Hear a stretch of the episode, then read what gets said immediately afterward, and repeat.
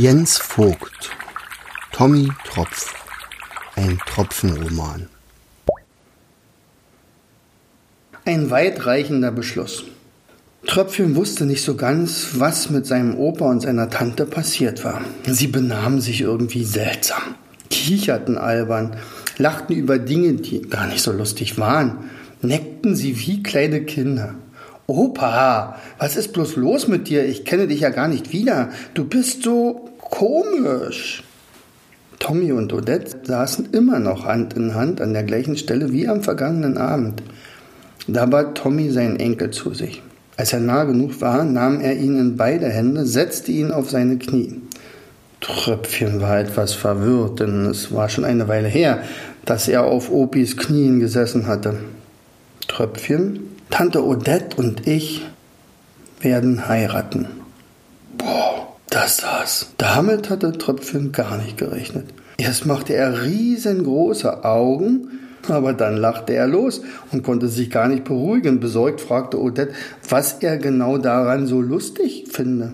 Hm? Wenn ihr beide heiratet, dann bist du ja meine Oma. Oma Odette, Untersteh dich, du Schlingel, mich so zu nennen. Ich bin doch keine Oma, entgegnete Odette.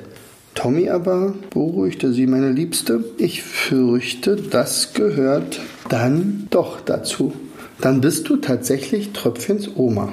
Odette schluckte ein paar Mal und schmunzelte dann verschmitzt. Als sich Tröpfchen schon entfernen wollte, um den anderen die Neuigkeit zu berichten, griff sie dann noch mal schnell nach seinem Arm. Wehe, du sagst Oma zu mir. Dann kannst du was erleben. Belassen wir es bei hm, Odette. Einverstanden? Mal sehen, Oma, äh, Tante Odette fiebte verschmitzt Tröpfchen und verschwand fix, um den Fängen der geliebten Tante zu entgehen. Dieser Frechdachs, sagte Odette zu sich, ist ein ganz schönes Früchtchen. Aber ich könnte mir keinen besseren Enkel wünschen. Tommy hingegen fühlte sich so jung wie noch nie. Er hätte den ganzen Tag hüpfen, tanzen und springen können. Am schönsten fand er es, wenn Odette in seinen Armen lag und sie gemeinsam Pläne schmiedeten. Trotz seiner Ausgelassenheit spürte er, dass Odette etwas bedrückte. Hm, du denkst an Perla, nicht wahr? fragte er. Ja, sehr oft. Wo sie jetzt wo ist? Hast du noch immer keinen Ausweg aus dem See gefunden, oder? Nein, immer noch nicht. Aber ich bin mir sicher, wir finden einen Weg aus dem See und wir werden auch Perla wiedersehen. Woher er immer nur diese Zuversicht nimmt, dachte Odette. Zu Tommy aber sagte sie, ich weiß, mein Liebster, du bist der beste Vater, den man sich denken kann, und der beste Großvater. Doch Tommy spürte, dass da noch etwas anderes war. Na, ich spüre aber trotzdem noch etwas in eine Traurigkeit in deiner Stimme. Sag mir, Liebstes, was ist es? Odette antwortete nicht gleich. Tatsächlich wünschte sie sich nichts mehr, als Perla wieder bei sich zu haben. Doch was würde sie für Augen machen, wenn sie erführe, dass ihre beste Freundin nun auch ihre Mutter geworden ist? Tommy sah ihr ihrer Sorgen an.